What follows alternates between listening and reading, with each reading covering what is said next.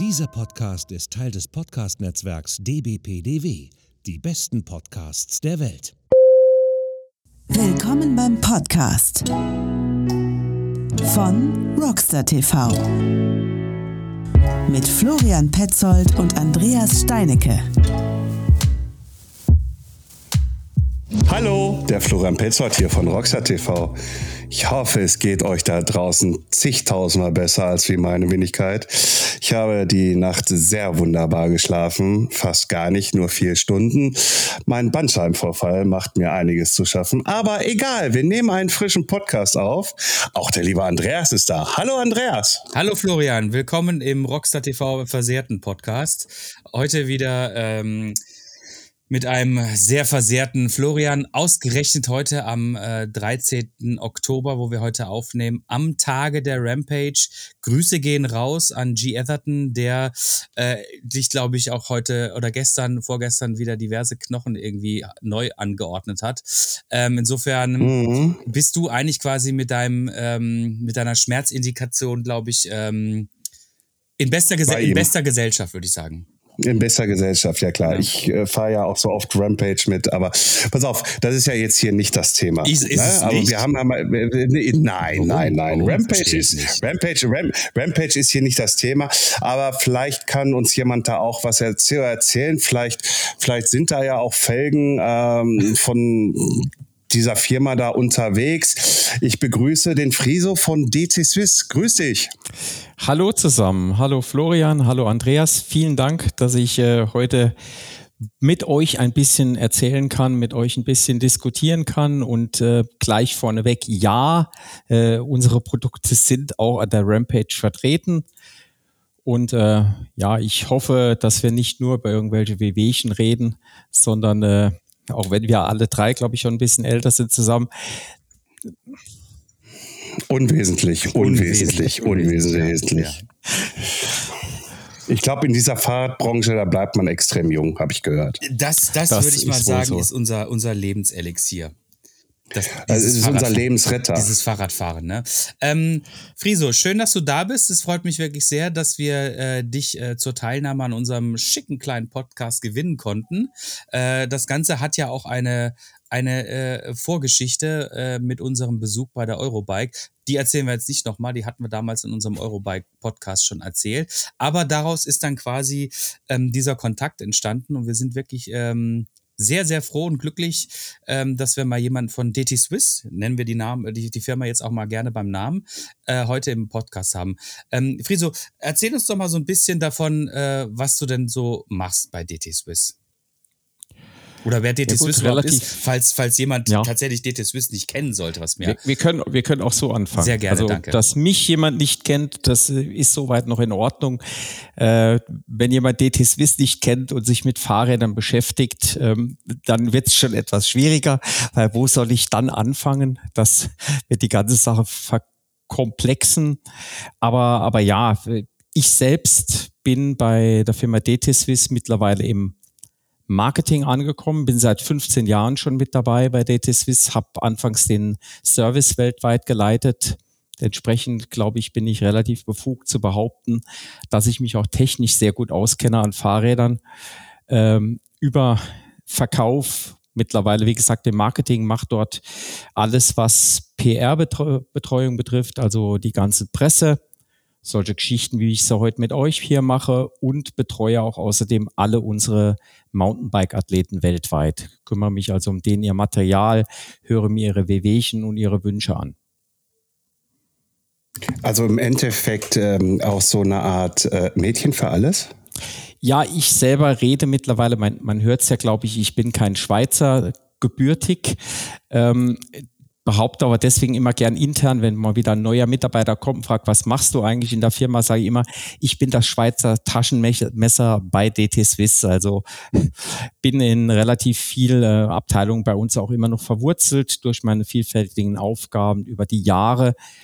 Und äh, am liebsten oder ja, mein Lieblingskind ist aber immer alles, wenn es sich darum geht, wie funktionieren die Sachen oder warum funktionieren sie vielleicht auch mal nicht. Wie kommt es eigentlich, lieber Friso, dass du jetzt für die Sektion MTB zuständig bist?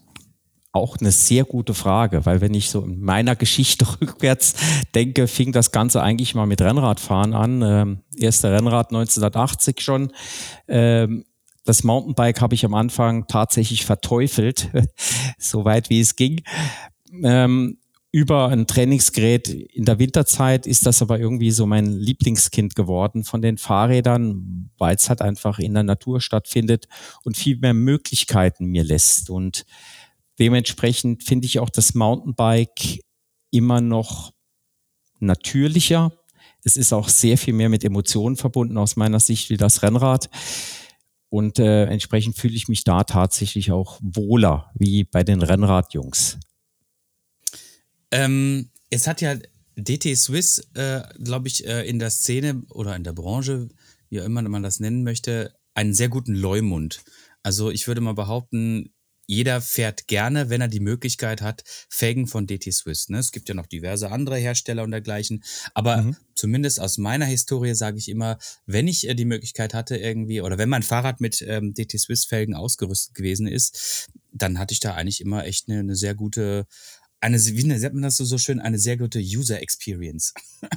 und ähm, wie, ähm, Woher kommt denn DT Swiss? Also woher haben Sie quasi Ihre, Ihre Expertise im Bereich ähm, der Laufradsätze quasi erhalten? Sehr gute Frage. Ich meine, gegründet wurde DT Swiss in der heutigen Form 1994 äh, und zwar basierend auf einem Management-Buyout aus den Vereinigten Drahtwerken. Da kommt im Übrigen auch der Name her. Also DT steht für die Anfangsbuchstaben unserer Historie, unserer äh, Heritage, wie man auf Neu sagen, Neudeutsch sagen würde. Das D kommt von den Drahtwerken, das T von der französischen Wortfindung, den Träfilerie.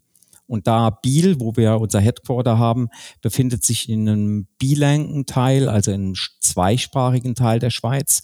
Französisch, Deutsch werden gleichberechtigt hier bei uns gesprochen in der Region. Und ähm, wie gesagt, 94, drei ehemalige Mitarbeiter der Vereinigten Drahtwerke in Biel haben die Speichenproduktion herausgekauft dort und haben die Firma DT Swiss gegründet. Also es ging mal los mit Speichen und sehr zeitnah dann auch tatsächlich mit den ersten Narben, die wir produziert haben. Und über die Jahre 1994 bis heute das sind ja zwei, drei Jahre, die wir hinter uns haben, sind aus den Speichen halt sämtliche Komponenten geworden, die im Laufrad verbaut werden. Und das sind wir auch immer noch, oder das ist ein Alleinstellungsmerkmal von DT Swiss, dass wir tatsächlich alle Bauteile an einem Laufrad, wie das ja heißt beim Fahrrad, also da meine ich jetzt nicht das Teil, wo jüngere Menschen drauf sitzen und sich nur mit den Füßen fortbewegen, sondern das Laufrad besteht aus Felge, Nippel, Speichen und den Narben und alle Bauteile produzieren wir selber.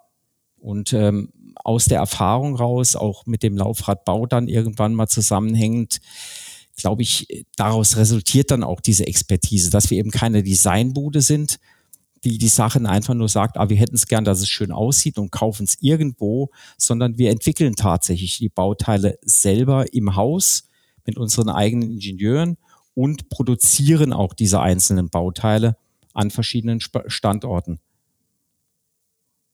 Was heißt denn genau an verschiedenen Standorten?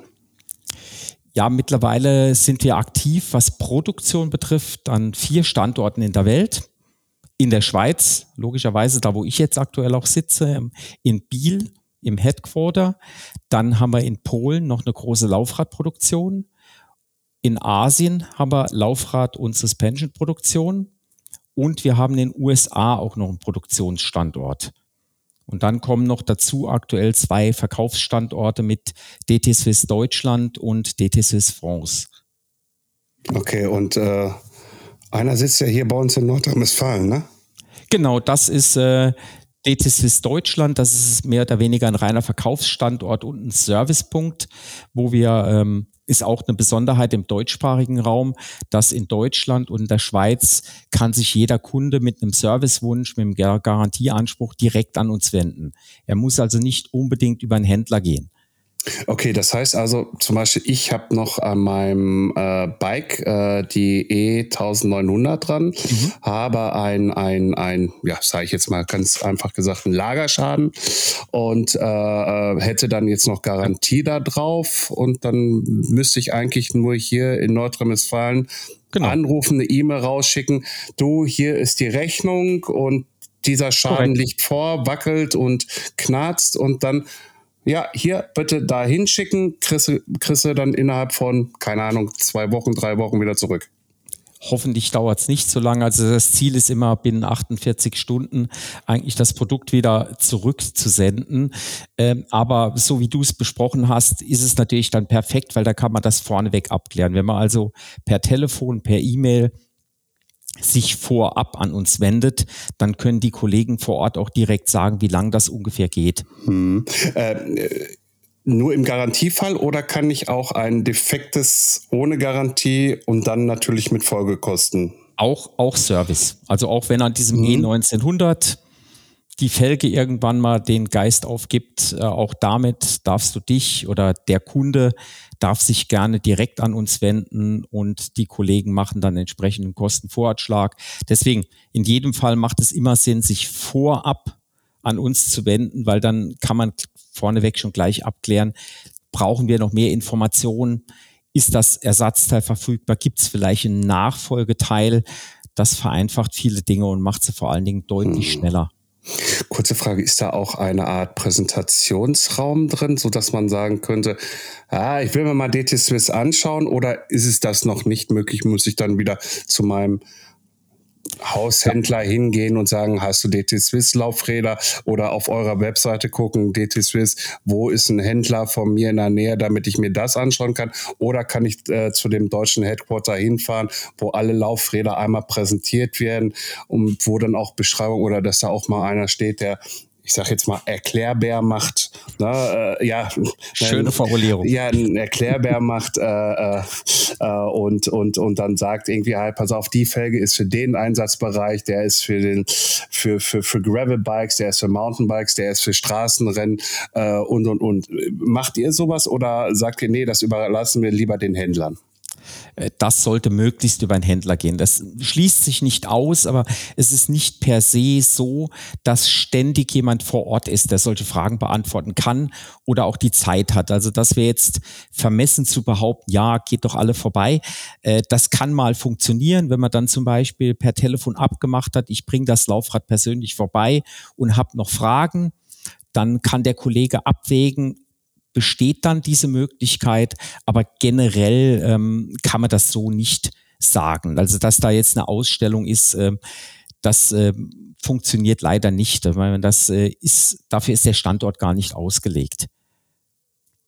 Ähm, das ist vielleicht mal für uns eine Idee. gerne, du, gerne. Du, du, verstehst, was ich meine. Ne? Wir, wir, wir übernehmen das mal für euch, dass wir einfach hinfahren und ein Video machen. Wäre das doch was? Das kann man durchaus vereinbaren. Das dürft ihr auch gerne in der Schweiz machen. Also da, da, da, da, da, bedanke ich mich recht herzlich jetzt schon mal, auch im Namen von Andreas, weil er wird gerade total rot. Äh, aber ich meine hier vorne nach Dortmund halt einfach rüber, dass man da einen Termin trifft und dass wir da halt einfach mal wirklich so ja. eine kleine, höchstens 10 Minuten, 20 Minuten ja. irgendwo halt, äh, dass man sich dort dann halt vor Ort äh, sieht ob du das jetzt bist oder ein Vertriebsmitarbeiter ist, äh, der sich auch so gut wie du natürlich mit der Materie auskennt, äh, äh, weil 15 Jahre ist ja schon mal was, ne?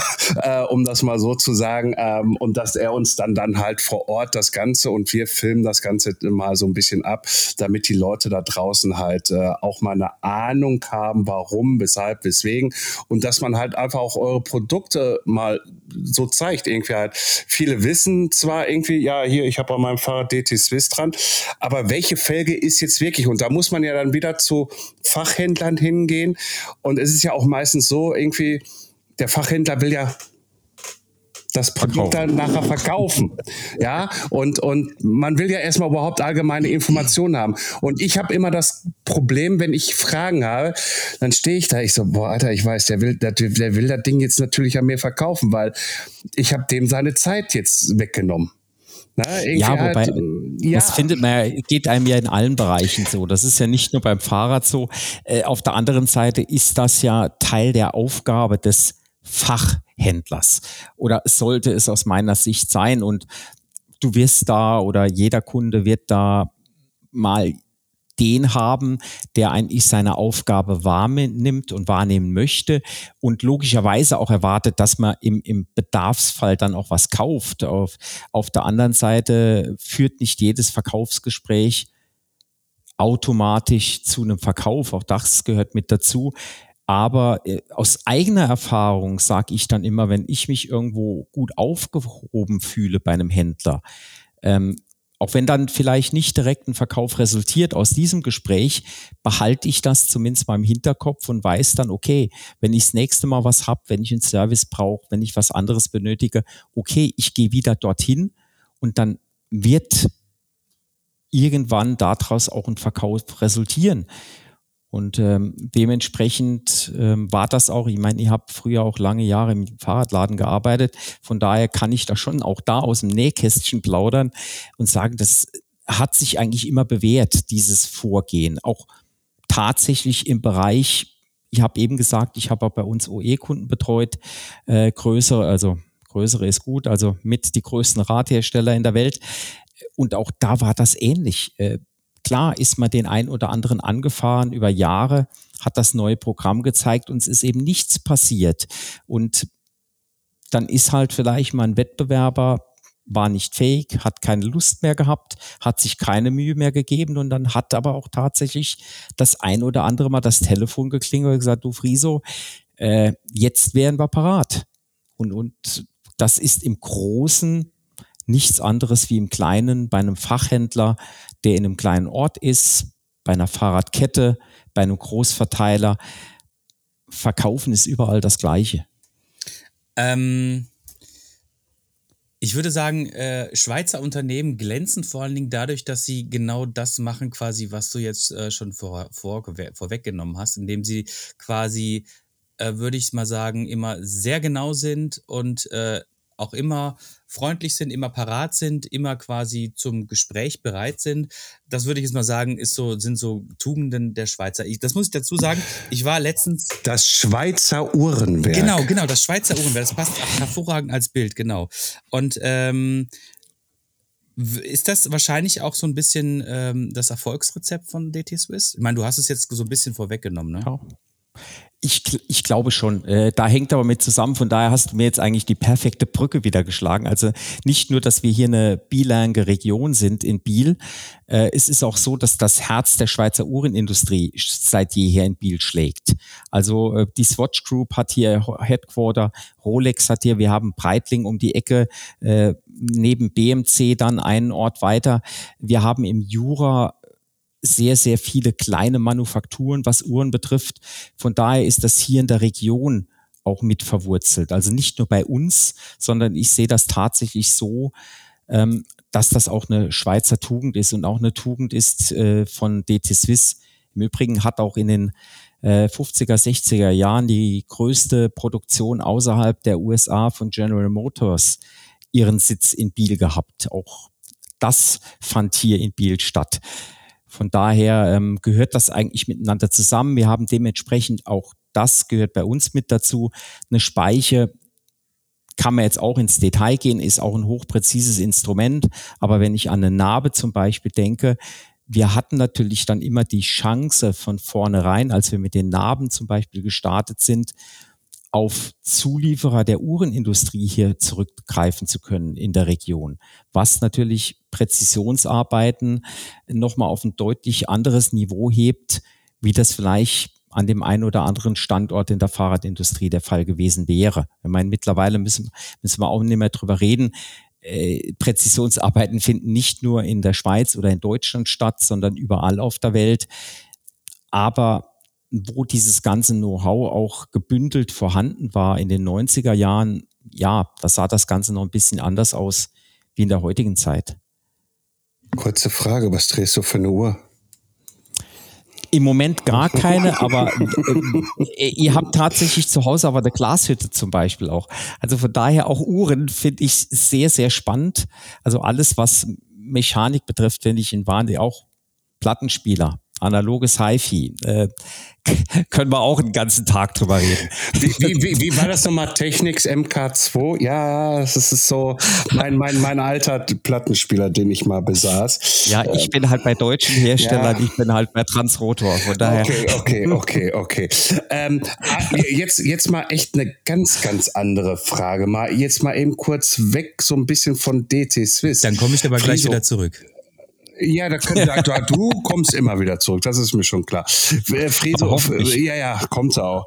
Äh, Friso, aber ähm, pass auf, 15 Jahre, da, da, da, da, da, da war es ja in der Blüte deines Lebens vor 15 Jahren. Oh. Was du heute natürlich auch noch bist, um Gottes Willen. Äh, aber, aber was war davor? Was, was ist dein, dein Background, dass du weißt du, so, so in diesem Kundensupport da irgendwie bei DT Swiss, dann auf einmal diesen Vertriebs im OEM-Bereich. Was war vor DT Swiss und Hast du studiert? Hast eine Ausbildung?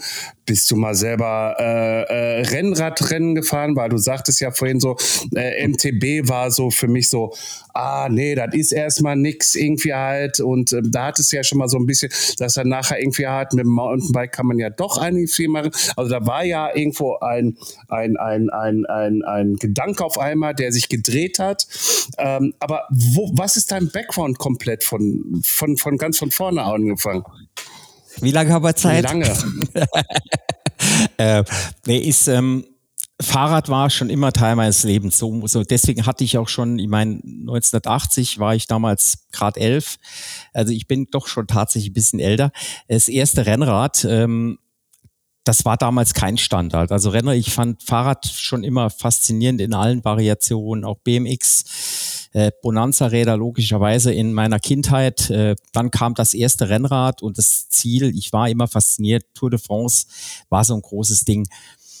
Und ja, ähm, darüber hat sich das dann etabliert. Ich bin dran geblieben, war aber, und das habe ich sehr schnell als Mensch erkannt, ich bin kein Rennsportler. Ich finde das Radfahren wahnsinnig genial. Ich mache das wahnsinnig gern. Ich quäle mich aber nicht gern. Ich will Spaß dabei haben. Mir muss es vor allen Dingen Spaß machen. Und von Anfang an hat dazugehört, zum Beispiel auch das Rad zu zerlegen und wieder zusammenzubauen. Ich habe meinen ersten Laufradsatz mit knapp 15 im Keller zusammengeschraubt. Damals noch ja, heute darf man es nennen, weil das äh, die Firma gibt's in der Art und Weise gar nicht mehr. Äh, der Prügelmann-Katalog war damals meine Bibel weil online gab's halt noch nicht in den 80er Jahren.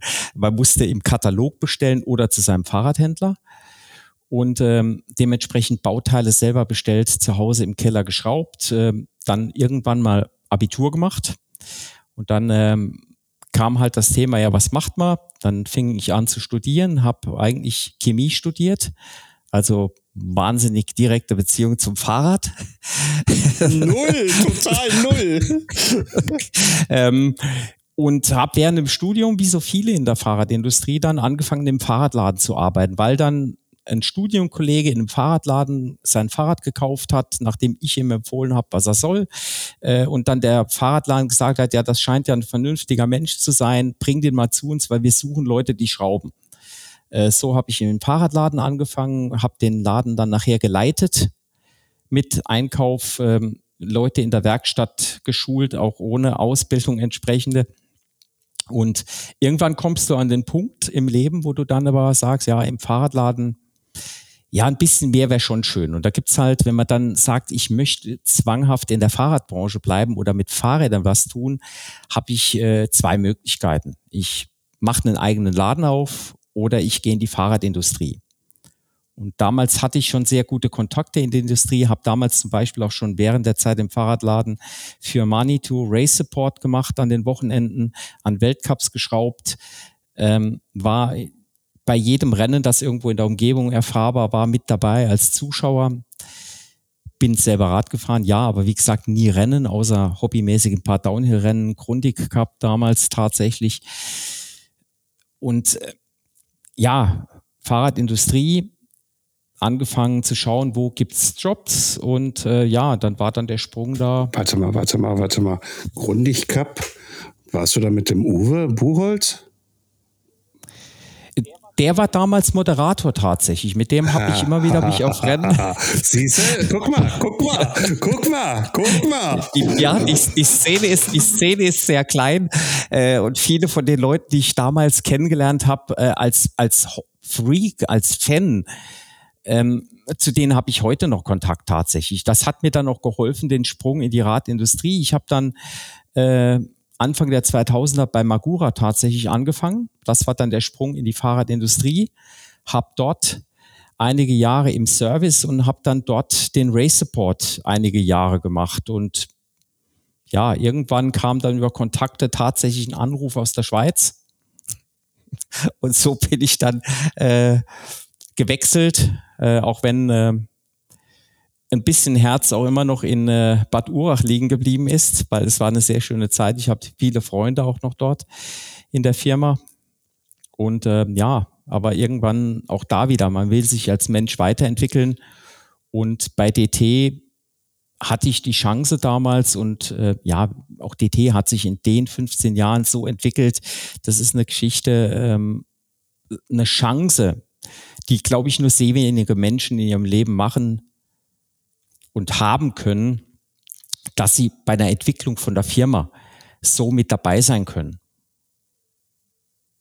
Ich bitte dich, 15 Jahre. So. Du, du, du hast, bisschen, du hast, bis ich du, mein Mikro wieder auf online geschaltet habe. Mhm. Ähm, ich, ich war, ich war gerade noch jetzt am hast Reden, du. Jetzt hast du so ein bisschen so deinen Werdegang erklärt. Und ähm, letztendlich, hört ihr mich überhaupt? Ja. Ja, ja, dich schon. Der Florian so, war aus. ja. Ich habe nur seine Okay. Lippen gesehen. Deswegen waren die Zeichen von meiner Seite. Sorry. Kein Problem, kein Problem. Also liebe Zuhörerinnen und Zuhörer, ihr müsst immer da, müsst ihr davon ausgehen, wir sehen uns ja mit den Kameras, ne? Und wir haben uns jetzt abgesprochen, dass wir äh, während Hört, hört man mich jetzt? Ja, ja, jetzt hört man dich. Alles super gut, super gut. Dankeschön. Ach, schön. Schön immer, wenn der Florian wieder zurückkommt. Ähm, äh, jetzt bist du schon wirklich lange in der Fahrradbranche und ähm, mh, ist das immer noch so, dass du jetzt sagst, oh, ich, ich weiß nicht, ähm, kickt dich das immer noch so? Also bist du immer noch so mit dem, mit dem Feuereifer dabei? Ich meine, das ist jetzt eine schwierige Frage, äh, das ist mir schon klar. Ähm, aber ist es nicht irgendwann so, dass man so sagt, okay, ne, also die Entwicklung von Laufradsätzen ist eine Geschichte, ähm, da ist doch irgendwann eigentlich letztendlich doch auch das, das Maß dessen erreicht, was man eigentlich sozusagen an Optimierung reinsetzen kann, oder? Oder kann man immer wieder sagen, okay, nee, Freunde, das und das machen wir jetzt mal neu. Wir kommen gleich noch dazu, dass DT Swiss ja nicht nur Laufradsätze macht, sondern auch noch diverse andere Komponenten macht. Aber ähm, ist es nicht dann irgendwann so, dass man sagt, ja, Freunde, ne, jetzt haben wir halt die, weiß ich nicht, keine Ahnung, MK 35 von der E 1500er, ne? Und äh, ja, ne, da haben wir jetzt halt irgendwie, keine Ahnung, drei Millimeter abgetragen und das ist jetzt irgendwie was ganz was Schönes. Also wie motiviert man sich selber quasi immer wieder in diesem Produktzyklus zu sagen, nee, ganz, ganz ehrlich, Freunde, das ist immer noch, ähm, das ist immer noch ein geiles Produkt. Und ich möchte da immer noch weiter dran teilhaben und vor allen Dingen sehe ich da immer noch Potenzial, wie es weitergehen kann. Lange Frage, ich weiß. Tut mir leid. Ja, aber ich bin, ich bin, ich Danke. bin bei dir. Also äh, das ist tatsächlich eine, eine die, vielleicht ich fange mit der, deinem ersten Teil der Frage an, ob wie ich mich motivieren kann und ob ich immer noch mit Feuereifer dabei bin. Äh, wenn ich das nicht wäre, wäre ich im falschen Job, ganz klar.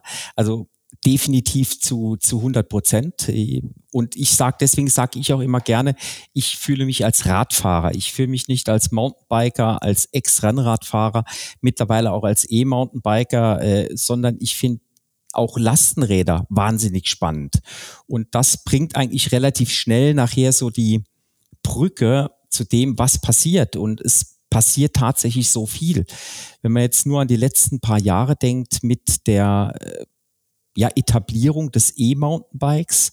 Das hat auf einmal komplett neue Nutzergruppen gebracht. Es hat auch die Anwendung des Fahrrads verändert, was äh, zur Folge hatte, dass man auch bei allen Komponenten, und da rede ich jetzt nicht nur vom Laufrad, äh, nochmal neue Hebel ansetzen musste, weil auf einmal diese Zielgruppen die Fahrräder ganz anders nutzen und auch ohne dass sie äh, die Beine von einem Nino Schurter, einem Mathieu van de Poel oder wem auch immer haben, die Räder an ihre Grenzen bringen, dann sehe ich auch bei uns in der Firma, es kommen neue junge Leute und wenn ich sehe, wie die zum Beispiel heutzutage Mountainbike fahren, die Ansprüche sind deutlich gestiegen, also gerade von den sportiven Gruppen und das bringt einen dann zu dem Punkt, wir müssen als, als Fahrradindustrie, als Komponentenhersteller, wir müssen immer wieder schauen, dass wir auch dranbleiben, dass wir auch äh, entsprechend die Produkte besser machen, auch zum Beispiel Entwicklungen wie, jetzt wird der ein oder andere nämlich schon wieder ausgestiegen sein, oh, jetzt geht's um E-Bikes,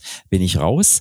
Äh, nein, auch das, ja, Neudeutsch Biobike, auch da mit der Entwicklung von größeren Laufrädern, dass man auf einmal gesagt hat, okay, lass uns doch mal nicht bei Standards bleiben, die 100 und da ist es ja tatsächlich so, ich meine, das Mountainbike ist in den 80er Jahren erfunden worden, hat sich in den 90ern etabliert und man hat, warum auch immer, ist man bei diesen 26 Zoll Geschichten geblieben, die mal irgendwann Leute, die alte Schwinnräder halt den Berg runtergeprügelt haben, zufälligerweise hatten. Es ist ja eben nicht so, wie dann der eine oder andere sagt, ja, warum braucht man denn jetzt? Das hat doch funktioniert. Nein, eigentlich ist es umgekehrt gewesen. Man hat 26 Zoll etabliert, ohne sich Gedanken zu machen, was für ein Laufraddurchmesser ist eigentlich der richtige. Und solche Dinge, die jetzt passiert sind mit, dass man wirklich äh, wissenschaftlich untersucht hat und da, auch da wieder war es ja nicht die Fahrradindustrie, die gesagt hat, wir brauchen größere Laufräder. Nein, es waren ja Wissenschaftler zum Beispiel des eidgenössische Departement hier in der Schweiz, die damals für Olympia, für Nino geschaut haben, mit welchem Laufrad können wir denn den Nino schneller machen? Warum ist ein Nino von 27,5 auf 29 gewechselt? Nicht, weil er es wollte, sondern weil man ihn per Tests klar zeigen konnte, das Laufrad ist schneller, obwohl es schwerer ist solche Dinge passieren immer noch. Auch Elektronik jetzt, elektronische Schaltungen am Fahrrad. Ich finde das wahnsinnig faszinierend, dass halt immer wieder was passiert, was das Fahrrad, was den Performance-Bereich betrifft, besser macht tatsächlich. Und das heißt aber auch nicht, dass es jeder braucht. Ich verstehe auch jeden, der sagt, ich fahre mit dem Hardtail Single Speed durch den Wald. Ja, die Hauptsache, der Mensch hat Spaß auf dem Fahrrad. Welches Rad er dazu nutzt, who cares? Das ist doch egal. Und dann ist es auch egal, ob der einen Motor drin hat oder nicht, ob es eine elektronische Schaltung, ob er noch eine Felgenbremse fährt. Hey, jeder Mensch, der sich auf dem Fahrrad setzt und damit Spaß hat, sage ich, bin ich zufrieden. Das sage ich ja auch immer fahrt Fahrrad, geht raus mit dem Fahrrad, fahrt gemeinsam Fahrrad und habt Spaß zusammen. Mhm. Also, also nee, nee, genau. nichts, nicht, nichts anderes ist es ja eben halt. Ne?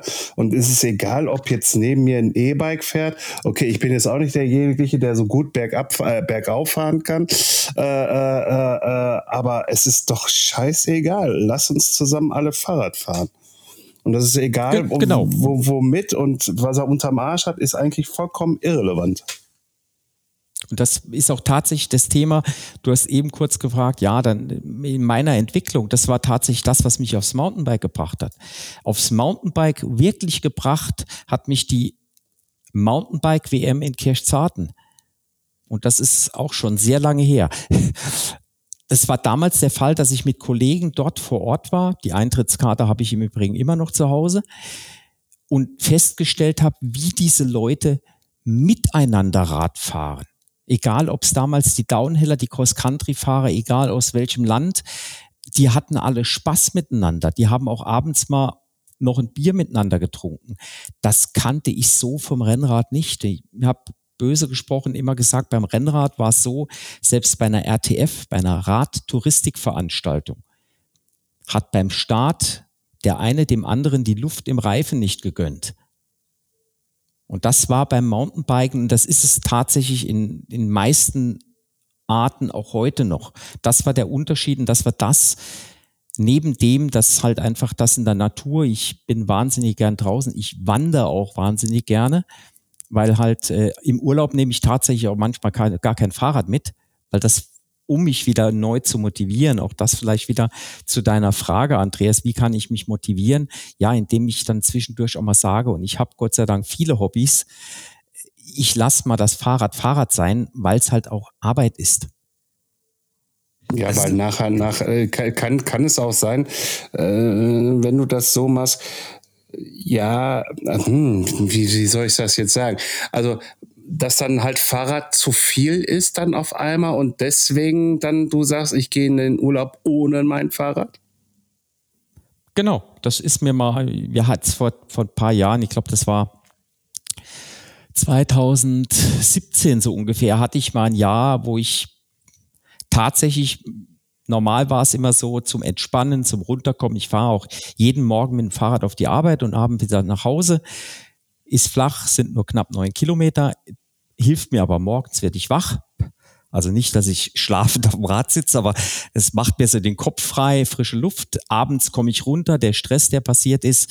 Und das ist ja nicht nur Spaß, was wir hier haben, sondern es ist ja tatsächlich Arbeit. Da passiert auch Stress, komme ich runter. Boah, dein Stress dann mal, hätte ich jetzt gerade auch mal in dem Moment. ich weiß, das werden jetzt, ich hoffe, viele Zuhörer, wenn sie sagen, ich tausche gerne, ja, aber äh, wie gesagt, dann werden wir jetzt ins Detail gehen, äh, dass das ja auch mit den Athleten zum Beispiel äh, aber ich hatte dann wirklich mal ein Jahr, wo ich abends ähm, dann zum Runterkommen tatsächlich Autofahren gegangen bin und eben nicht mehr Fahrrad.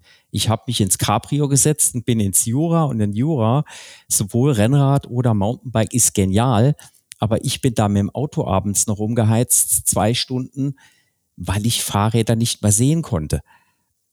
Auch das ist mir schon passiert. Aber äh, trotzdem würde ich meine Sammlung, die im Keller steht, niemals hergeben. Also das sind meine Babys, das sind meine Kinder. Ein Fahrrad verkaufen, äh, sage ich immer, andere Leute verkaufen ja auch nicht ihre Kinder. Ja. Friso, Friso äh, das, ist, das ist schön, jemanden zu kennen, der das gleiche Gefühl mal hatte, irgendwie um zu sagen, irgendwie halt so, nee, ich, ich muss mal kurz weg von dem, was ich liebe. Ich muss mal wirklich kurz weg von dem, was ich liebe, weil das war damals halt bei mir in der Musikbranche. Ich war ja über zehn Jahre mhm. lang in der Musikbranche. Einfach mal für dich jetzt auch mal zur Information, weil du weißt ja nicht sehr viel von uns. Alle anderen wissen schon, dem bluten die Ohren. Äh, äh, ähm, äh, äh, ich äh, bin dann da einfach dann nach ungefähr zehn Jahren ausgestiegen. Und bei mir war es so, ich habe vor Musik dann nicht mehr konsumiert oder so wie du es tust, sondern ich habe sie analysiert. Ich habe sie komplett mhm. von vorn bis hinten analysiert, um zu gucken, wird die funktionieren. Ja. ja. Und wo ich dann aus der Branche da raus war, was ganz, ganz anderes. Das dauerte paar Jahre, dass ich wieder Musik richtig konsumieren konnte. So, gut, jetzt Fahrradfahren bei mir ist auch momentan so ein zweischneidiges Schwert mit meinem Bandscheibenvorfall, aber egal, wir haben ja gesagt, wir, wir, wir, jetzt kommt das wieder. Ja, ja, wir, nein, nein, nein, das kommt nicht jetzt, das ist jetzt hier mit Feierabend äh, und fertig.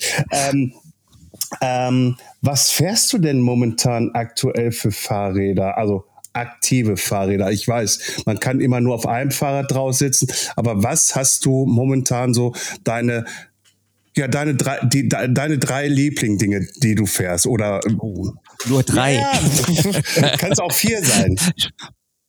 ähm, tatsächlich, also mit dem, wo ich jeden Morgen auf die Arbeiten zurückfahre, also das ist so das, wenn ich nicht vorhabe, noch eine Tour am Abend zum Beispiel zu machen, dann ist das wirklich nur mein Stadtrad. Das ist ein Shimano Alfine Rad, also ein Rad mit äh, Riemenantrieb, Nabenschaltung, ein altes Specialized Globe wenn wir die Namen denn nennen dürfen.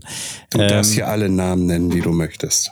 Okay, passt. Äh, dann habe ich aber auch noch äh, im Mountainbike-Bereich im, im Einsatz ein E-Bike, ein Specialized Rapcon, ach Specialized Quatsch, ein Simplon Rapcon. Mit dem fahre ich ganz gerne, äh, habe aber auch noch als Biobike zum Beispiel ein YT Jeffsy in einer Sonderlackierung extra für mich. Ähm, mit dem fahre ich auch wahnsinnig gerne. Und dann wenn es mich da mal packt und es muss schnell gehen, dann auf der Straße, dann äh, ist es auch ein, ein Simplon-Bike, das ich fahre. Dann Initio Gravel nennt sich das, wobei ich das Gravel-Wort nicht so ganz schön mag, weil ich fahre mit dem Ding nur auf Asphalt, habe dann einfach einen schmalen Reifen drin, äh, lieb aber die komfortablere Sitzposition von so einem modernen Rennrad, nenne ich es mal jetzt, gegenüber dem klassischen Folterinstrument, das ich ja auch noch kenne von früher. Sehr schöne Wortwahl, Folterinstrument. ja, das ist das, was ich immer gesagt habe, ein Rennrad. Und da wird niemand nicken, wenn jemand, der nicht Radfahrer ist, schon mal so angefangen, wenn ich den auf ein Rennrad setze, auf ein klassisches Rennrad und auch ein aktuelles immer noch, was auch immer, ein sportliches Rennrad, wie es bei der Tour de France gefahren wird, das macht keinen Spaß. Das macht keinen Spaß. Das macht dann Spaß, wenn ich austrainiert bin, wenn meine Rückenmuskulatur entsprechend angepasst ist, weil da hilft mir noch nicht mal die Ausdauer. Und Mountainbike hilft mir auch schon mal die Ausdauer. Aber das Rennrad ist die Sitzposition so exponiert, das macht zuerst mal keinen Spaß. Und das machen aber tatsächlich solche Gravelräder. Und deswegen verstehe ich auch den Erfolg, weil das ist ein geiles Rad. Das ist schnell, das ist sportiv das ist leicht, das kann ich auch mal in den fünften Stock hochheben, ohne dass ich mir, wie mit einem E-Mountainbike zum Beispiel, dann meine Bandscheiben versaue. Damit wir das Wort auch wieder Hallo, untergebracht ich, ich habe kein E-Mountainbike. ähm, und, und das war aber über die ganze Entwicklungsgeschichte des Rennrades bis in die ja, bis vor sechs, sieben, acht Jahren, als das mit dem Gravel kam, gab es keine bequemen Rennräder. Aber ein Rennrad ist ja per se ein cooles Rad, weil ich bin sehr schnell, ich bin sportiv damit unterwegs, aber jemanden da neu dazu zu bringen, das war schon eine mhm. Herausforderung. Ähm, ich würde jetzt noch mal ganz gerne, jetzt haben wir sehr schön darüber uns darüber unterhalten, was du für Fahrräder fährst, wie deine Motivation ist und dergleichen. Das finde ich ist ein schöner Unterbau. Ähm, ich habe jetzt noch mal so ein bisschen, mich interessiert jetzt noch mal so ein bisschen ähm, die Firma DT Swiss. Ähm, wir haben gesprochen darüber, mhm. wo sie herkommt. Ähm, jetzt würde ich noch mal so ein bisschen gerne auf die Produkte drauf eingehen. Also ihr macht ja nicht nur Laufradsätze, sondern ihr seid mittlerweile auch äh, in diversen anderen Teilbereichen ähm, oder Komponentenbereichen tätig. Ne? Also es gibt schon, wobei ich glaube, es gibt schon relativ lange, glaube ich, äh, DT Swiss ähm, äh, Federkomponenten, ne? also Dämpfer und, äh, und mhm. Gabeln, glaube ich, ne? Genau. Und ja, ähm, jetzt habt ihr euch letztens, na gut, letztens ist jetzt, glaube ich, auch ein bisschen, es ist schon ein bisschen länger her, aber habt ihr euch tatsächlich ähm, eine Firma äh, eingekauft aus dem schönen Freiburg, nämlich äh, die schöne Firma Trickstuff. Und ähm, wir kennen und mögen Trickstuff sehr. Also wir hatten ja auch schon den, den Duck bei uns äh, im, im Podcast, der mittlerweile zwar jetzt nicht mehr dort arbeitet, aber trotzdem hatten wir ihn zweimal bei uns im Podcast. War immer sehr schön, hat immer großen Spaß gemacht. Und also ich meine, Trickstuff-Bremsen, da brauchen wir uns nicht drüber unterhalten. Das sind schon, das sind schon sehr, sehr edle Wurfanker. Ähm, wie würdest du jetzt quasi so ein bisschen bezeichnen, ähm, also ihr kommt ja quasi aus dem Laufradsatzbau oder beziehungsweise der Entwicklung und auch dem Verkauf natürlich. Ähm, wie integriert man dann quasi nochmal so eine komplett neue Komponente wie jetzt so eine, so eine Bremse in den, in den DT Swiss Kosmos? Das ist äh, also Punkt A, ja, das ist korrekt. Äh, Trickstuff gehört mittlerweile zu DT Swiss. Was, glaube ich, aber auch aufgefallen ist, und das zeigt auch, ähm, dass das Thema von uns auch so wahrgenommen wird, dass äh, sowas natürlich immer schwierig ist, wenn man nicht nur eine neue Komponente dazu nimmt, sondern tatsächlich eine komplette Firma. Und das ist ja bei, für uns auch neu. Also es herrscht zwar immer noch das Gerücht, dass die Leute sagen, ja, ihr habt doch damals mal Pace gekauft, Federgabeln. Nein, wir hatten damals nur die Pace Federgabelproduktion gekauft. Wir hatten aber die Firma Pace existiert heute noch ähm, in England. Von daher war das damals ein bisschen anders. Da haben wir nur die Produkte übernommen von denen, um einfach die Dämpfer abzurunden zu einem Fahrwerk, Dämpfer mit Federgabel. Das vielleicht nochmal kurz zu der Thematik, äh, um das so ein bisschen ähm, genauer zu validieren in dieser Diskussion. Bei Trickstuff sieht die ganze Sache tatsächlich anders aus. Und ähm, deswegen läuft das ja auch immer noch unter der Thematik Trickstuff. Es heißt ja jetzt nicht, also wenn man jetzt auf die Trickstuff-Webseite geht, ist das immer noch eine Trickstuff-Webseite. Da steht nicht Trickstuff powered by DT, DT Swiss Trickstuff oder dass die Bremsen jetzt umfirmiert sind. Das ist mit Sicherheit ein Prozess, das hast du richtig angesprochen, äh, wo wir schauen müssen, dass wir dieses sehr gute Produkt, was eine Manufakturqualität hat, wie mit Sicherheit wir ja auch mal angefangen haben, wenn es um unsere Narben geht. Da war das ja ähnlich. Wir haben ja nicht am Anfang äh, Narben an, wie wir es heute machen, drei Standorten produziert, sondern nur in der Schweiz im kleinen Rahmen und haben das Ganze dann skaliert. Sprich, das glaube ich, können wir ganz gut, sind uns aber auch bewusst, dafür braucht es entsprechend die Zeit. Was für uns tatsächlich spannend ist bei der Thematik Trickstuff ist Punkt A, das Portfolio größer zu machen. Und wir glauben, dass ähm, das Laufrad und die Bremse durchaus auch zu einer Art von System gehört, zum Beispiel. Das Gleiche gilt, wenn wir jetzt an eine Federgabel denken, zum Beispiel auch die Bremsaufnahme, die wir auch mehrfach oder die sich mehrfach im äh, Zeit, in der Zeit äh, ihrer Entwicklung im Mountainbike, also wenn wir jetzt über Scheibenbremsen reden, vor allen Dingen natürlich, sich die Aufnahme immer wieder verändert hat. Wir hatten am Anfang mal IS Standard 99, Postmount, dann kam Postmount 2.0, IS 2.0, mittlerweile haben wir Postmount, wurde wieder abgelöst, mehr oder weniger durch Flatmount. Da ist ja auch immer ein Prozess dran. Äh, und von daher ist das für uns sehr spannend, da Teil von so einem Prozess zu sein und auf der anderen Seite auch wieder ein Know-how zu nutzen, von der Manufaktur, wie das Trickstuff ist, ohne die jetzt einfach, ja, das ist jetzt DT und jetzt machen die, wie wir wollen, sondern ich glaube, da geht es auch darum, gegenseitig voneinander zu lernen. Wir sind mittlerweile wirklich ein großer Industriebetrieb. Wir müssen schauen, allein schon am Anfang hatten wir es davon, vier Produktionsstandorte. Der Output muss an vier Standorten gleich gut sein. Auf der anderen Seite ist dann vielleicht manchmal die Zeit nicht mehr da, diesen Manufaktur, Manufakturgedanken weiterhin aufrechtzuerhalten. Und bei Trickstuff haben wir genau das Umgekehrte. Wir haben eine Manufaktur, die momentan dann an dem Schritt ist zu einem Industriebetrieb. Und da können wir uns gegenseitig befruchten, bin ich sehr sicher, und entsprechend dann dieses Produkt dann auch einer größeren Menge von Menschen zugänglich zu machen. Auch das ist ja immer die Problematik. Vielleicht geht das mal in eine Richtung, wer weiß es, äh, wenn man sich auch wieder mit Uhren beschäftigt. Äh, die Swatch Omega, die es jetzt seit, äh, ja, ist jetzt glaube ich ziemlich genau ein Jahr gibt, wo auf einmal eine, eine Plastik-Omega am Markt ist, in Anführungsstrichen. Aber Omega ist halt immer noch eine der renommiertesten Marken, wenn es um Manufakturprodukte im Uhrenbereich geht. Ich glaube, die, äh, das Ding ist, ähm, jeder weiß, was, was Trickstuff-Bremsen sind, nämlich äh, sehr edle und wirklich, wie du schon so gesagt hast, die haben wirklich diesen, die leben dieses, die atmen diesen Manufakturgedanken. Ne? Also wenn ich äh, quasi das Geld zusammen habe, dann habe ich wirklich das Gefühl, das ist jetzt die Bremse, die kaufe ich once in a lifetime und die nehme ich dann immer mit bis zum, äh, von diesem Fahrrad bis zum nächsten und so weiter und so weiter, weil die Produktqualität einfach so hoch ist. Aber was immer so ein bisschen die Problematik ist, bis man sie dann bekommen hat. Ne? Also, das ist, äh, ich glaube, da. da ja, das, da, da, da gebe ich dir vollkommen nee, recht. Also, äh, ja. also, okay. also ich habe äh. selbst, selbst auch versucht, mal Duck zu beknien. Irgendwie. Jetzt schick doch mal einen rüber. Florian, wenn welche da wären, würdest du erstmal noch keine bekommen.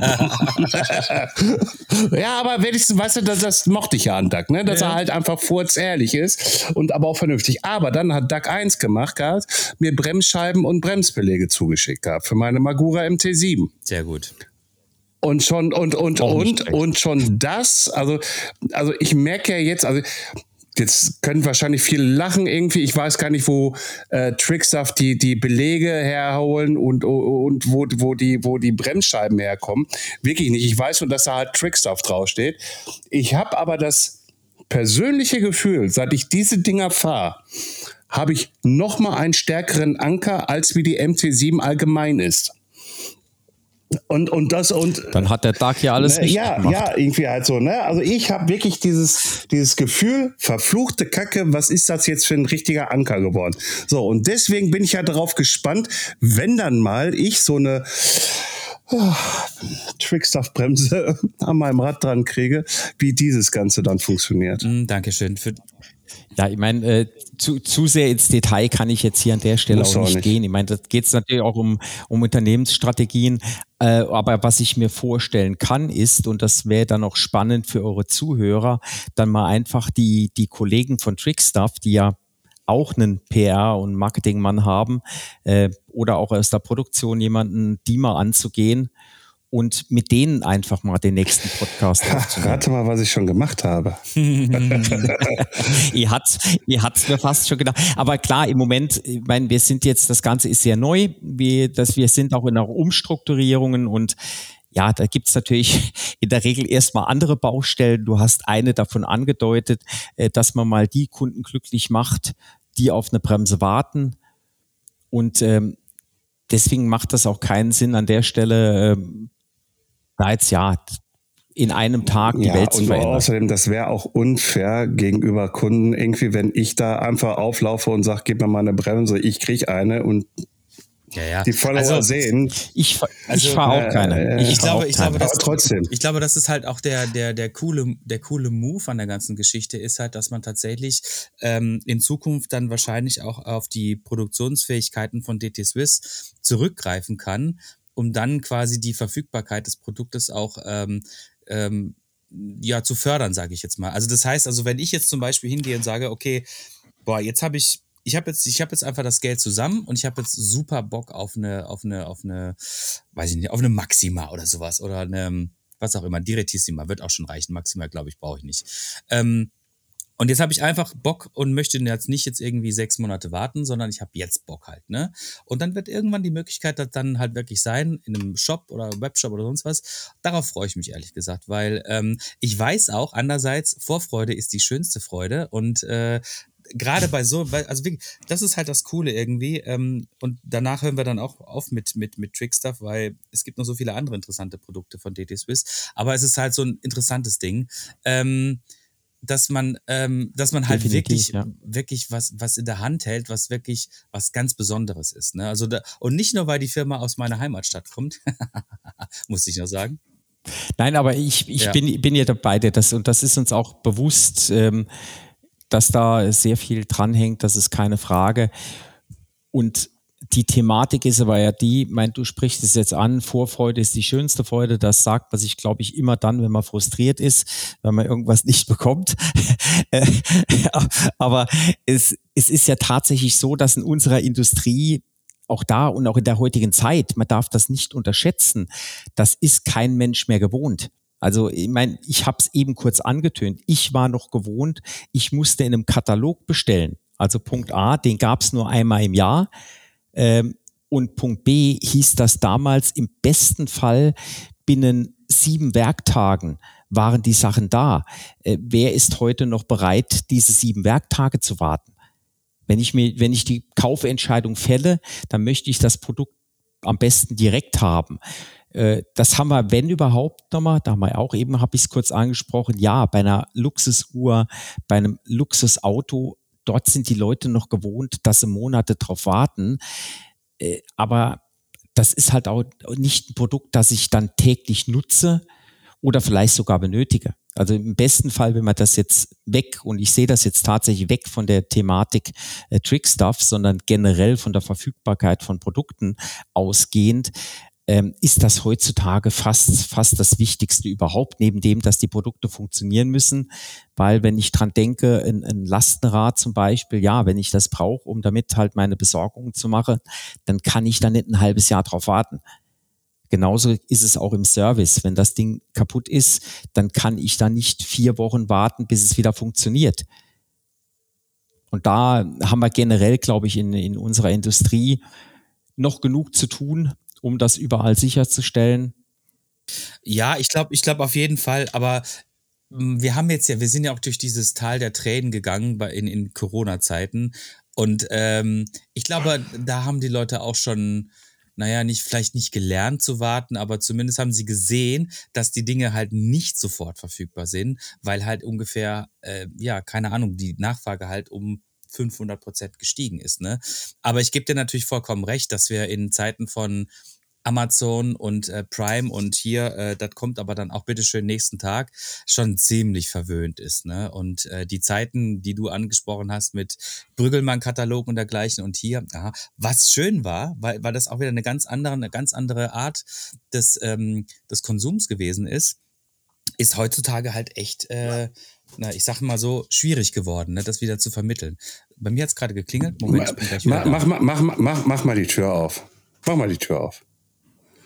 Weil du möchtest ja auch Ach, mal wieder ich was sagen. brauch nichts Florian, sagen oder? mehr. Ich brauche hier gar nichts mehr sagen. Der, der übernimmt doch jetzt alles. Ich habe die erste halbe Stunde gemacht, er macht die zweite halbe Stunde. Weißt du, so, so, so gleichen wir uns halt einfach aus. Nein, Friso. Nein, da, da, ich kenne es ja auch. Also Andreas, meine Wenigkeit, wir sind ja vom Alter fast gar nicht weit auseinander. Und ich kenne es ja auch noch irgendwie halt, da hast du wirklich auf kle- Sachen gewartet halt. Das dauerte mal eine Woche, bis es dann da war. Ganz einfach. Ne? Ja. Und wo- Oder man musste sich auch zusammentun, Ja. auch solche Geschichten. Das, das kennt ja heute Nein. kaum noch ein Konsument. Das mein, meine Oma war damals Sammelbestellerin Ja. bei Quelle. Das hieß, man musste warten, bis genug Menge zusammen war, bevor man überhaupt bestellt hat. Und das hat natürlich auch den Kaufprozess viel genauer gemacht. Sprich, man hat sich dann auch wirklich überlegt, brauche ich das auch wirklich? Also ähm, ist natürlich im Bereich Verkauf Worst-Case-Szenario, weil am besten in dem Moment, wo der Kunde sagt, auch jetzt habe ich gerade Lust drauf und er nimmt's mit, check. Aber äh, ich meine, wir sind halt in einer Zeit, wo wir vielleicht den einen oder anderen Prozess auch wieder überdenken müssen. ja, eben, Meine ja, Ressourcen ähm, sind halt Ressourcen schon. Ja, ich sag's mal so, ne? Also ähm, natürlich kann man jetzt wieder die Optimierung anstoßen, irgendwie halt und man geht zwei Schritte zurück. Ja, Im Online-Shop, im E-Commerce und hau mich tot alles, das, das kann man vielleicht so machen. Aber im Endeffekt der Konsument, der die Produkte jetzt, egal was, ne, irgendwie so, ja, wieso, du hast doch, das funktioniert doch, warum musst du dir jetzt noch da irgendwie, dass dieser Gedanke wieder mal in den Kopf reinkommt. Ich sag jetzt hier mal Inception-mäßig. Ne? Irgendwie halt so, ne? Irgendwie, du musst ja nicht jeden Scheiß neu kaufen, irgendwie nur weil, weil du der Meinung bist, das Ding ist alt. Ja, irgendwie halt, es funktioniert doch. Wo, wo, wo? Aber so sind Ja, wir ja, Menschen. natürlich. So sind wir Menschen. Oder die Mehrheit. Ich will jetzt nicht für alle sprechen, aber die Mehrheit, Je- glaube ich, je, also ist wir auch so. Männer sind ja Jäger und Sammler gewesen damals. Ne? Also so sagt die Zeitgeschichte es ja. Ne? Irgendwie halt so, ist ja klar, irgendwie, ich kann mich auch noch an meinen Zeiten in der IT erinnern. Da kam einer an, irgendwie, ja, ich habe jetzt eine 50 Gigabyte, äh, 5 Gigabyte Festplatte. Sag ich, das übertopp ich, ich kaufe eine Zehner. ne, irgendwie halt so, ne, irgendwie, das war auch immer so ein gegenseitiges Betteln, ne? Und das ist irgendwo immer noch so drin. Nur manchmal werden einfach halt Produkte gekauft, die du eigentlich gar nicht wirklich brauchst. Und das, und das, und das, Das- ist das halt. Und darauf wird auch spekuliert. Dass diese Produkte. Das, das ist so mein. Das ist ja dann auch immer wieder die Frage, was, was ist dann, äh, was macht man dann auch als, als Hersteller von einem Produkt? Äh, bringt mir das überhaupt was, ein Produkt so herzustellen, dass es in Anführungsstrichen ewig hält oder schmeißt der Kunde sowieso weg? wenn es nicht mehr tut. Also da stehen viele, ich sag in, in, in den Bereichen, wo wir tätig sind, das ist auch wieder der Vorteil vielleicht bei DT mit unseren Produkten, die ja doch eher hochpreisig sind. Wir, wir reden ja nicht von, von einem Baumarktprodukt. Also im besten Fall ist an einem Baumarktfahrrad wahrscheinlich eine DT-Speiche verbaut. Aber dass da ein Laufradsatz von uns drin ist, da reden wir über, über einen Kostenpunkt, der doch sehr groß ist. Und äh, da ist die Überlegung, glaube ich, dann eher schon mal da. Brauche ich das? Und wenn ich das brauche, und das zeichnet uns ja aus, da hatten wir es ja am Anfang davon, dass wir dann schauen, dass die Produkte halt ja eine, eine normale Laufzeit bei artgerechter Nutzung, sage ich immer, auch wirklich funktionieren. Bei artgerechter Nutzung. Das ist ein schönes Schlusswort übrigens. Bei artgerechter Nutzung. DT Swiss nur bei artgerechter Nutzung. Moment. Das fand ich schön. Eins, eins, ein, einen habe ich noch, einen habe ich noch, einen habe ich noch, einen habe ich noch, einen habe ich noch. Ähm, wir haben, wir haben, wir haben unseren schönen Podcast heute mit mit der Rampage angefangen und äh, wir haben die Frage gar nicht beantwortet. Ähm, Gibt es denn Produkte von DT Swiss, die jetzt Doch, heute hat er. Hat er? Hat er? Aber nicht genau welches, aber der, der also Reed Books fährt tatsächlich mit, mit unseren Felgen. Der hat, äh, der fährt ja mit dem Sek ähm, 26 Zoll Wie Rad tatsächlich. Ist mir, fand ich spannend, dass das noch niemand bei den Radvorstellungen aufgefallen ist, dass der Kollege kleine Räder fährt. Ähm, aber der fährt unsere Felgen. Der ist äh, offiziell in unserem Mhm. Athletenkader auch mit drin. Und der fährt ein äh, spezielles Rad für die Rampage. Das ist auch so ein interessanter äh, ähm, Punkt, den wir leider heute nicht mehr besprechen können, nämlich tatsächlich, äh, welche Athleten ihr quasi unterstützt, weil das ist nämlich auch mal, finde ich, eine spannende Sache. Und ich glaube, auch da rührt wahrscheinlich auch sehr viel Know-how für die Produkte, die wir dann als Otto-Normal-Biker nutzen dürfen. Defin definitiv. Das ist, äh, ist natürlich immer eine Kombination. Wir sagen immer, wenn die Sachen beim Athleten eine Saison halten, dann halten sie beim Kunden Mhm. in jedem Fall auch. Aber da, ich mein, du hast jetzt angesprochen, das ist auch eine Geschichte, da kann man jetzt stundenlang drüber reden, weil da es natürlich auch auf die Anwendung ankommt. Ich meine, wir haben zum Beispiel Cross Country ist es so, da funktioniert das. Also früher mit einem Nino der ist auch mal eine Gabel wirklich eine ganze Saison gefahren. Den Spaß haben wir uns mal gemacht mit dem Yannick zusammen, dass wir wirklich gesagt haben, wir wechseln die Gabel bewusst nicht, um zu schauen, funktioniert es. Und äh, auf der anderen Seite im Downhill müssen wir nicht drüber reden, weil wenn es geht darum, möglichst schnell ins Ziel zu kommen und nicht ähm, ein Loic Bruni, eine Tani, die zahlen halt ihre Produkte nicht. Und das ist auch das, was ich dann Kunden immer wieder sage. Nehmt euch nicht die zum Vergleich, auch was Luftdruck und so weiter betrifft. Ich meine, denen ist das egal. Die kriegen auch 50 Felgen, kein Problem. Aber die müssen sie eben nicht zahlen. Ob das dann sinnvoll ist, müssen wir jetzt auch, auch da können wir jetzt tagelang drüber philosophieren. Ähm, dementsprechend kommt es natürlich immer darauf an, wie sieht die ganze Sache aus? Muss ich dafür arbeiten, äh, dass ich die Produkte kaufen kann oder bekomme ich die Produkte, um damit zu arbeiten? Das sind zwei komplett unterschiedliche Absolut. Ich glaube, das ist auch das, was, äh, was man da draußen immer wieder, so wie du es jetzt gerade auch schon gemacht hast, immer wieder verdeutlichen muss.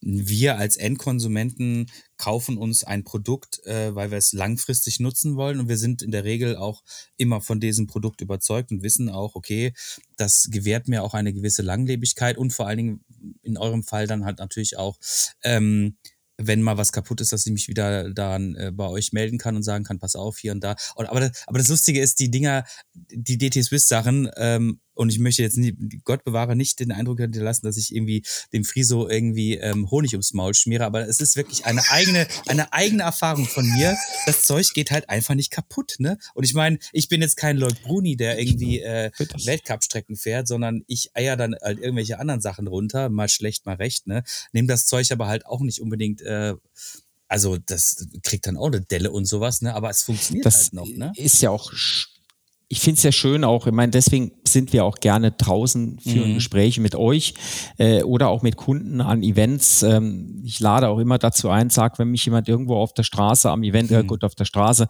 bin ich manchmal froh, wenn mich niemand auf Fahrräder anspricht, aber am Event, äh, dafür sind wir ja da. Und es gibt auch die Kunden, die auch mal eine schlechte Erfahrung machen. Auch da sind wir froh drum, weil auch wir können nur besser werden wenn wir das Feedback bekommen in einer vernünftigen Art und Weise. Äh, das, davon leben wir auch und dafür leben wir auch, dass wir für die Andreas, Andreas. Entschuldigung, wenn ich das so gemacht habe, aber, aber, aber da spricht Friso mir äh, aus dem Herzen heraus. Irgendwie halt, was bringt es dir, wenn du äh, äh, 100 Leute vor dir stehen hast? Ja, ist alles super, ist alles super, ist alles super. Bringt dir null, bringt Nein, dir null was. Klar, du fühlst dich schön gelob, gelobpudelt irgendwie halt so, ne? Ja, und dann so, mhm, nee. Und dann kommt einer an und der kommt dann halt nicht so an, irgendwie halt, wie man es sich eigentlich wünscht, im Sinne von so, du, darf ich dich mal kurz zur Seite nehmen? Du, mir ist da, glaube ich, oder euch ist da was passiert. Sondern nein, der kommt an, ey, du blödes Arschloch, das Ding funktioniert nicht. So, dann steht. Warst du da schon mal dabei? Er war das, er war das.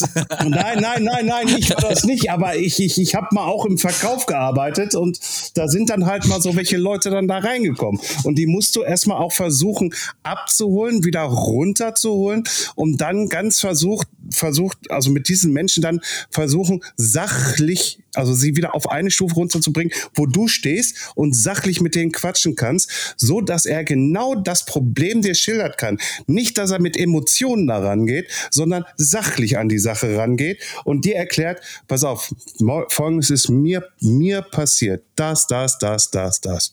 Und daraus ergibt sich das Ergebnis, dass das, das, das kaputt ist. So dann kann man doch sagen, pass auf, Bro, alles in Ordnung. Wir kümmern uns darum. Wir würden uns innerhalb der nächsten genau. zwei Tage bei dir melden. Bom, dann gucken wir irgendwie, ist das eine Einstufungssache von 1, 2, 3, 4, 5? Danke. Irgendwie halt, ja, ja, danke, ja, danke. Ne? Aber nee, nee, ich mache jetzt extra weiter, Arschloch. Oh so. so. so. Ja, jetzt jetzt wird es mir hier ja, aber zu emotional. emotional. Deswegen, es war mir ein Fest, lieber Friso, und ich sage auch gleichzeitig, das war nicht die letzte Einladung. Das war definitiv. Was ist das eine Drohung? richtige Drohung. Das ist eine richtige handfeste Drohung von Rockstar TV zu Friso von DT Swiss rüber, dass er noch ein zweites Mal hier reinkommt. Es war mir ein inneres Blumenpflücken, mit dir heute diesen Podcast zu bestreiten. Einfach mal ein paar Infos über DT Swiss, geschweige denn auch über dich rauszufinden. Der Andreas wird jetzt auch gleich noch mal ein paar Worte sagen und danach kannst du dann auch was sagen. Und dann sagen wir alle Tschüss und gehen ins Bett und Hände über die Decke, ne? So, so, der, der Emotions-Petzold macht jetzt hoffentlich sein Mikro zu. Und äh, genau, vielen herzlichen Dank. Ähm, bevor er, bevor er jetzt noch, bevor Kastrop von lauter Liebe noch explodiert. So, ähm, nein, lieber Friso, vielen herzlichen Dank, äh, dass du da gewesen bist. Ähm, ich hoffe, liebe Zuhörerinnen und Zuhörer, ihr hattet trotzdem genug vom Friso äh, heute mitbekommen. Wir auf jeden Fall noch nicht. Das heißt, wir, äh, wie der Florian schon gesagt haben, wir laden dich sehr herzlich gerne nochmal zu einem Folgegespräch ein, weil ich glaube einfach, ähm, da ist noch ein bisschen was auf der Strecke geblieben, was uns auch äh, interessiert und auch nicht nur DT Swiss, sondern auch an deiner Person. Und ähm, herzlichen Dank, dass du da gewesen bist. Und lieber Friso, du hast das letzte Wort.